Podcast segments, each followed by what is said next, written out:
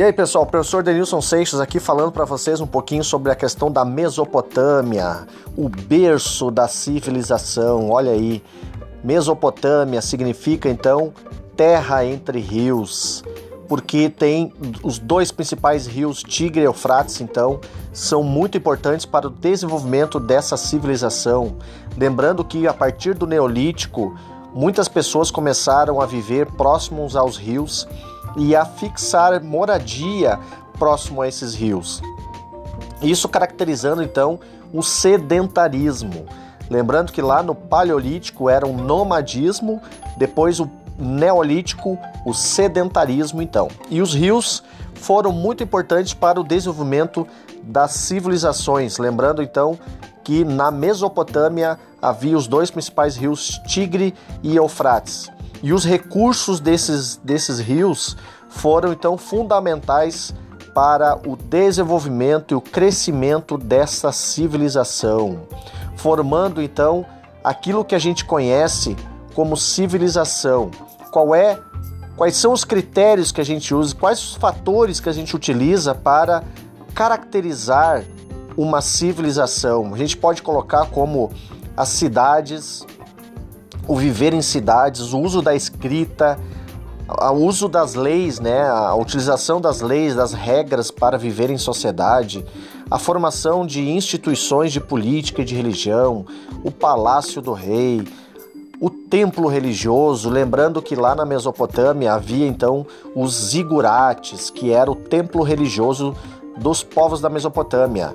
E o zigurate ele tinha outras funções além ser um templo religioso, ele também tinha a função de ser um observatório astronômico e um local para guardar grãos. Lembrando então que a produção agrícola na Mesopotâmia era a, o principal fator de, eh, de economia na Mesopotâmia. Ocorreram então, como eu falei, as, a formação de cidades. E as primeiras cidades então formadas, a gente pode lembrar Ur, Uruk, Lagash, Nippur, Eridu. Então são as primeiras cidades. Lembrando de alguns povos da Mesopotâmia, os babilônios, os sumérios, os caldeus, hititas. Então, estes povos foram os que desenvolveram boa parte da política, da economia, da cultura, da religiosidade dos povos da Mesopotâmia. As cidades na Mesopotâmia eram cidades-estado, ou seja, cidades autônomas, independentes uma da outra. Isso significa que cada cidade tinha sua característica própria. Cada uma tinha um deus que cultuavam, um governante próprio, características próprias. Então isso caracterizava as cidades-estados na Mesopotâmia. Porém, o conjunto dessas cidades-estado, apesar de serem uh, separadas e diferentes uma da outra, o conjunto dessas cidades era que formava então a civilização da Mesopotâmia.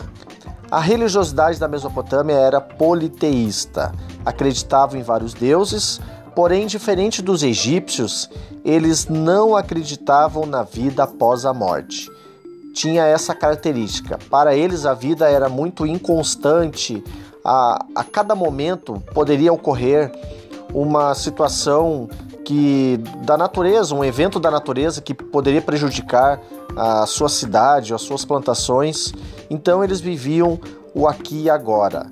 Não se preocupavam com a vida após a morte, diferente dos egípcios que tinham todo um, um ritual ali de, de, mumificação, uma construção ali das pirâmides, né, que cuidavam então com esse processo. Os povos da Mesopotâmia não tinham essa característica.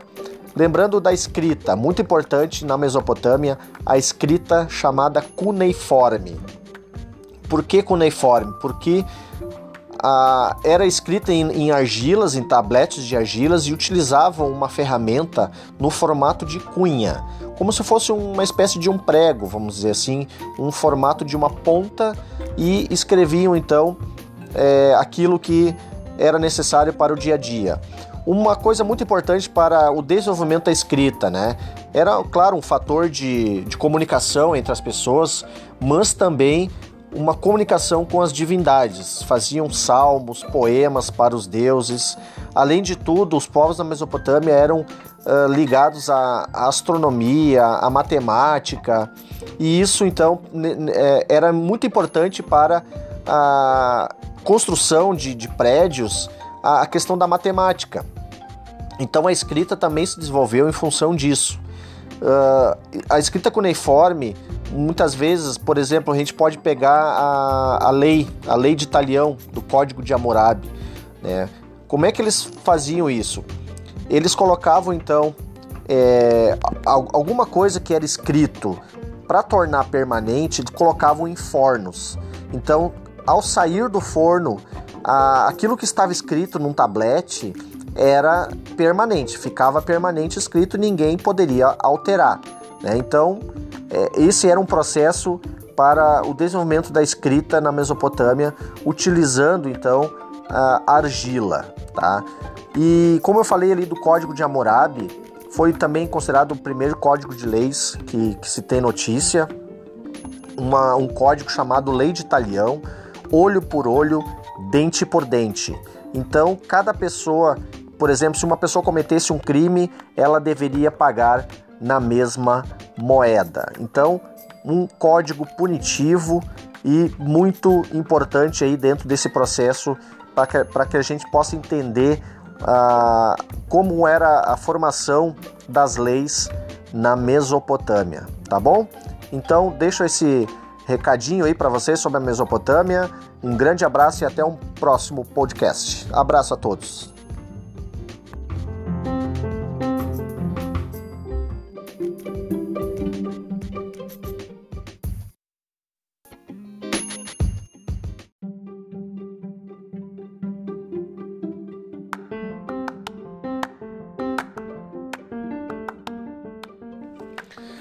E aí, pessoal, o professor Denilson Seixas aqui falando para vocês um pouquinho sobre a questão da Mesopotâmia, o berço da civilização. Olha aí, Mesopotâmia significa então terra entre rios, porque tem os dois principais rios, Tigre e Eufrates, então, são muito importantes para o desenvolvimento dessa civilização.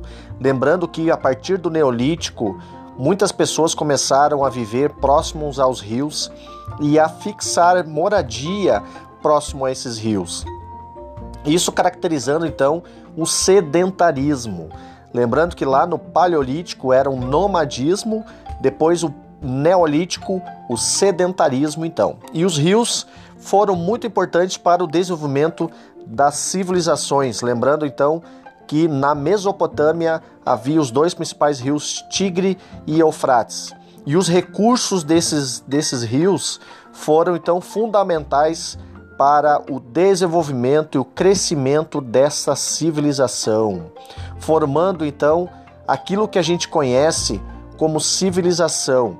Qual é quais são os critérios que a gente usa, quais os fatores que a gente utiliza para caracterizar uma civilização. A gente pode colocar como as cidades, o viver em cidades, o uso da escrita, o uso das leis, né, a utilização das leis, das regras para viver em sociedade, a formação de instituições de política e de religião, o palácio do rei, o templo religioso, lembrando que lá na Mesopotâmia havia então os zigurates, que era o templo religioso dos povos da Mesopotâmia. E o zigurate ele tinha outras funções, além de ser um templo religioso, ele também tinha a função de ser um observatório astronômico e um local para guardar grãos. Lembrando então que a produção agrícola na Mesopotâmia era a, o principal fator de, eh, de economia na Mesopotâmia. Ocorreram então, como eu falei, as, a formação de cidades. E as primeiras cidades então formadas, a gente pode lembrar Ur, Uruk, Lagash, Nippur, Eridu. Então são as primeiras cidades. Lembrando de alguns povos da Mesopotâmia, os babilônios, os sumérios, os caldeus, hititas. Então, estes povos foram os que desenvolveram boa parte da política, da economia, da cultura, da religiosidade dos povos da Mesopotâmia. As cidades na Mesopotâmia eram cidades-estado, ou seja, cidades autônomas, independentes uma da outra. Isso significa que cada cidade tinha sua característica própria. Cada uma tinha um deus que cultuavam, um governante próprio, características próprias.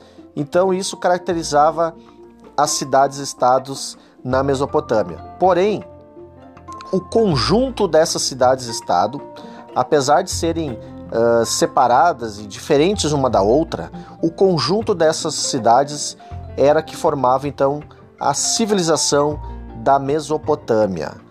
A religiosidade da Mesopotâmia era politeísta, acreditava em vários deuses, porém, diferente dos egípcios, eles não acreditavam na vida após a morte. Tinha essa característica. Para eles, a vida era muito inconstante, a, a cada momento poderia ocorrer uma situação que da natureza, um evento da natureza que poderia prejudicar a sua cidade, as suas plantações. Então eles viviam o aqui e agora. Não se preocupavam com a vida após a morte, diferente dos egípcios que tinham todo um, um ritual ali de, de, mumificação, uma construção ali das pirâmides, né? Que, que cuidavam então com esse processo. Os povos da Mesopotâmia não tinham essa característica. Lembrando da escrita, muito importante na Mesopotâmia, a escrita chamada cuneiforme. Por que cuneiforme? Porque era escrita em, em, argilas, em tabletes de argilas e utilizavam uma ferramenta no formato de cunha, como se fosse uma espécie de um prego, vamos dizer assim, um formato de uma ponta e escreviam então é, aquilo que era necessário para o dia a dia. Uma coisa muito importante para o desenvolvimento da escrita, né? Era, claro, um fator de, de comunicação entre as pessoas, mas também uma comunicação com as divindades, faziam salmos, poemas para os deuses. Além de tudo, os povos da Mesopotâmia eram uh, ligados à, astronomia, à matemática, e isso então é, era muito importante para a construção de, de prédios, a, a questão da matemática. Então a escrita também se desenvolveu em função disso. Uh, a escrita cuneiforme, muitas vezes, por exemplo, a gente pode pegar a, a lei, a lei de Italião, do Código de Hammurabi. Né? Como é que eles faziam isso? Eles colocavam então é, alguma coisa que era escrito para tornar permanente, eles colocavam em fornos. Então, ao sair do forno, a, aquilo que estava escrito num tablete era permanente, ficava permanente escrito, ninguém poderia alterar.